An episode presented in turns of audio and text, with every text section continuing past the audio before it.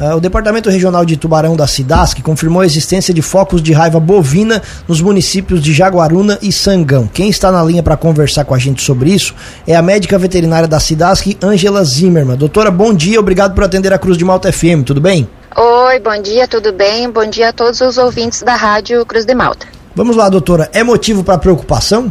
A raiva sempre é um motivo para preocupação aqui na nossa região, tá? Tanto na região de Tubarão, uh, como na região de Criciúma também, Orleans, aí Lauro Miller, uh, porque a raiva, ela é uma doença que além dela provocar a perda dos animais de produção, ela é uma zoonose. Então, ela é transmitida dos animais para as, as, as pessoas, né? Então, essa é a nossa maior preocupação, evitar essa transmissão para os seres humanos. E nesse estágio em que vocês encontraram, doutora, é, esses casos, né? Foram quatro novos casos, ainda um a ser identificado. Isso já chama muito atenção? Ainda é possível é, ser controlado? Como é que está essa situação?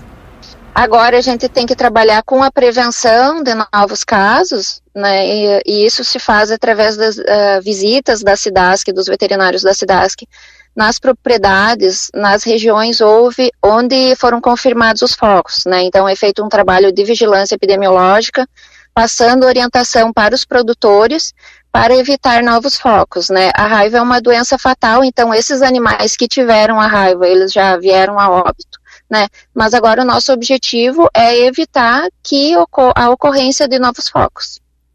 Como se dá a transmissão nos animais e para os humanos? A raiva ela é transmitida pela saliva e o principal transmissor da raiva aqui na nossa região é o morcego hematófago, né? Aquele que se alimenta de sangue. Então, sempre que ele vai se alimentar, ele inocula a saliva no animal que ele está se alimentando e se ele estiver doente, ele vai transmitir a raiva.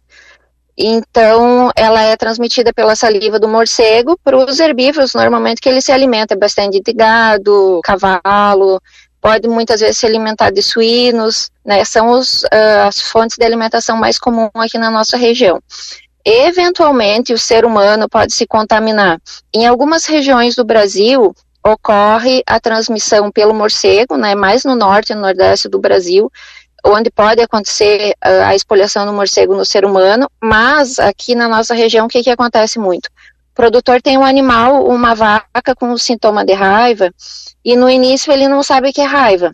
Então ele começa a, a tentar fazer uma medicação, muitas vezes uma medicação via oral, ovo, vitamina, e alguém, normalmente, né, uma pessoa segura a boca e outro introduz um medicamento. E isso não é recomendado porque, como a raiva é transmitida pela saliva, se o produtor tiver algum ferimento na mão, ele pode se contaminar tá? Então, sempre que tiver algum animal com algum sintoma que o produtor não sabe identificar, uh, que seja compatível com a raiva, não fazer esse tipo de tratamento, né, e chamar um veterinário da SIDASC. E quais são os sintomas da raiva? Inicialmente o animal fica afastado do rebanho, né, uh, ele tem uma dificuldade de caminhar, mesmo o animal sendo, né, o, o produtor uh, pede para ele se locomover, chama com ração, ou toca ele, ele tem uma dificuldade de, de caminhar, ele tem uma incoordenação principalmente no posterior, né, no, na traseira. A pessoa, assim, falando uh, mais grosseiramente, olhando assim, parece que o animal parece um bêbado, tá? E ele caminha assim, cambaleante, tá? Uh, a progressão o animal tem quedas, né? E a partir do momento ele deita e não consegue mais se levantar. Alguns podem salivar bastante, porque ele trava a mandíbula e não consegue engolir, né? Mas assim, uh, alguns têm alguns sintomas mais diferentes, mas assim, o principal é dificuldade de caminhar, né? E paralisia. Então ele vai paralisando. Se o animal apresenta esses sintomas, assim, uma apatia e dificuldade de locomoção, pode nos notificar na cidade que é sintoma compatível com raiva. E, doutora, além dos animais de produção, a raiva também é, é, encontrada nos animais domésticos, né? Cães, gatos. Inclusive, a gente teve recentemente aqui no município vizinho de Orleans um caso de raiva em um, um felino, se não me falha a memória. Nos animais, nesses animais domésticos também é através do morcego que eles são contaminados? Olha, pode acontecer. Uh, o que que acontece? O gato, principalmente, ele é um animal, uh, ele é caçador, né? Então ele vê uma coisa diferente, ele vai atrás ali, quer, quer pegar. O morcego, quando ele está doente, ele também tem a paralisia. Então ele pode se bater, ele cai durante o voo. E o que que acontece? Se o gato ou um cachorro vê aquele morcego caído, ele vai tentar pegar. E daí, nesse momento aí, o morcego pode morder ele. O morcego, durante o dia, se ele cair, se ele está num lugar, ele se faz de morto, tá? Para tentar escapar, né? Então, pode acontecer essa situação aí, que também foi o caso que aconteceu aqui conosco em Gravatal em 2019, né? Que uma pessoa veio a óbito que ela se contaminou através de uma mordida de um gato. Então pode acontecer nisso aí, porque dificilmente o morcego vai se alimentar de um cão e de um gato, porque é mais difícil. Né? O bovino tem os que são mais dóceis, ele consegue morder esses animais, e eles não, eh, principalmente em lugares ali no, nas costas, atrás do pescoço, que eles não conseguem afastar o morcego. O cachorro e o gato é mais difícil, então como é que eles vão, uh, vai acontecer isso? Através de eles pegarem o morcego, entendeu? Para os humanos é uma doença grave também? Sim, para os humanos também é fatal. A raiva a gente considera assim que ela é uma doença letal, fatal. Tem raros casos de pessoas que sobreviveram no mundo, mas todas elas com sequelas gravíssimas, tá? Se não me falha a memória, são cinco casos. Então a raiva é uma doença fatal. O que que acontece? Quando a cidade identifica pessoas que tiveram contato com o vírus da raiva, nós encaminhamos para a Secretaria Municipal de Saúde e lá eles fazem uma triagem. Se a pessoa realmente teve contato, foi exposta, ela faz um tratamento pós-exposição, né, que ela faz uh, um soro, então daí a Secretaria da Saúde dos municípios dá todo esse suporte, né, Vigilância Epidemiológica do Estado também faz essa busca por essas pessoas, então eles fazem um tratamento já com o soro específico, tá? Então, as pessoas não podem abandonar o tratamento porque realmente, se elas não buscarem o atendimento, tiveram contato com o vírus da raiva, elas podem vir a óbito. Doutora, e nos animais, a questão da vacinação, como é que funciona?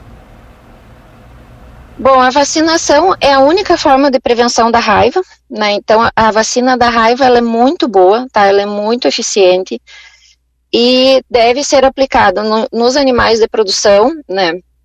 O produtor que nunca vacinou seus animais precisa fazer a primeira dose e depois de 30 dias fazer a dose de reforço, tá? Essa dose de reforço é fundamental. A partir daí, nos seis primeiros meses, ela vai fazer uma terceira dose, tá? E em regiões onde nós temos casos de raiva, recomenda-se revacinar de seis em seis meses. Em outros lugares até pode ser anual, tá? Mas na nossa região o recomendado é de seis em seis meses, porque nós temos uma incidência muito grande de raiva aqui na nossa região, né? Então é sempre bom tá com o animal tá com a imunidade bem, bem elevada, né? Então assim, agora que todo mundo se vacinou, né, para uh, COVID, todo mundo ouviu falar, é mais ou menos o mesmo esquema, né? Faz uma dose, tem que fazer o reforço depois dos 30 dias e a cada seis meses fazer de novo. Para os animais domésticos também é nesse esquema, doutora, de vacinação a cada seis meses? Para os animais domésticos, é importante consultar o seu médico veterinário de confiança, né? A vacina não é a mesma, tá, dos grandes animais para os pequenos, então pode ter uma variação. Na nossa região, a gente não considera que a raiva em pequenos animais ela seja endêmica, né? É raro acontecer. Então, não seria assim tão necessário a cada seis meses. Mas cada, em cada região, né, tem que fazer uma avaliação da situação para proceder essa vacinação dos pequenos animais. E doutora, um, o, o produtor aqui da nossa região, de maneira geral, pelo acompanhamento que vocês fazem, ele é comprometido com essa preocupação contra a raiva? Olha, quando acontecem bastante casos, o pessoal fica preocupado, daí as pessoas vacinam, né? Mas daí o que que acontece? Como essa vacina ela é muito boa mesmo, os produtores vacinam e a raiva deixa de acontecer por um bom tempo. E daí, com o passar do tempo, as pessoas vão pensando assim, os produtores pensam, ah, mas agora não está mais acontecendo raiva. E deixam de vacinar. E daí a raiva volta. E também tem uma coisa importante que é assim, a população de morcegos, como eles também morrem de raiva, a população de morcegos também diminui quando a gente tem um grande número de casos. Então, diminuindo a população de morcegos, também diminui o número de casos. Então, assim, a raiva, ela acontece em períodos cíclicos, sabe? De tempos em tempos a gente tem um número elevado de casos. E muitas vezes o produtor, nesse meio tempo que não estão ocorrendo focos, eles é, dão uma descuidada. Assim, eu acho que a gente tem que incentivar mais a vacinação, né, tem que fazer mais uh, divulgação dessa vacinação que deve ocorrer sempre aqui na nossa região. Tá? Não podemos descuidar da vacinação da raiva aqui na nossa região. E, Angeli, também é importante que, especialmente para quem trabalha né, com essa questão da produção de, de animais, né, às vezes compra de uma região, leva para outra, é importante também, então, estar tá sempre também adquirindo, comprando, vendendo animais é, vacinados, certificados, né? É importante comprar animais já vacinados, né? Ou então, quando chegar na propriedade, já vacinar os animais, tá? Pode acontecer do produtor comprar um animal uh, já incubando o vírus da raiva, tá? Mas é importante salientar o seguinte: a raiva ela não vai ser transmitida, por exemplo, se tu comprar um bovino com raiva e levar para outra região, ele não vai transmitir lá para os outros, tá? E o morcego, ele não se contamina se alimentando de um bovino positivo, tá? A transmissão vai ser sempre aqui na nossa região, sempre através do morcego, tá? Então, assim, pode acontecer, aqui aconteceu já na região ali de Pedras Grandes, um produtor que comprou um animal que já estava incubando vírus, chegou na propriedade dele e morreu. Mas esse, o bovino, ele não vai disseminar a doença. Realmente, quem carrega a doença aqui na nossa região é o morcego hematófago. A vacina é cara? Não, essa vacina ela é bem barata, tá? Agora exatamente eu não sei te dizer o valor que tá, mas assim é é um valor bem bem simbólico assim para cada animal. Doutora Angela Zimmermann, médica veterinária da Cidasc, agradecemos a atenção com a Cruz de Malta FM. O espaço fica sempre aberto. Um abraço e bom dia. A Cidasc que agradece né, a divulgação e também estamos sempre à disposição quando vocês precisarem falar qualquer assunto aí, a Cidasc fica à disposição. Muito obrigada e um bom dia para todos.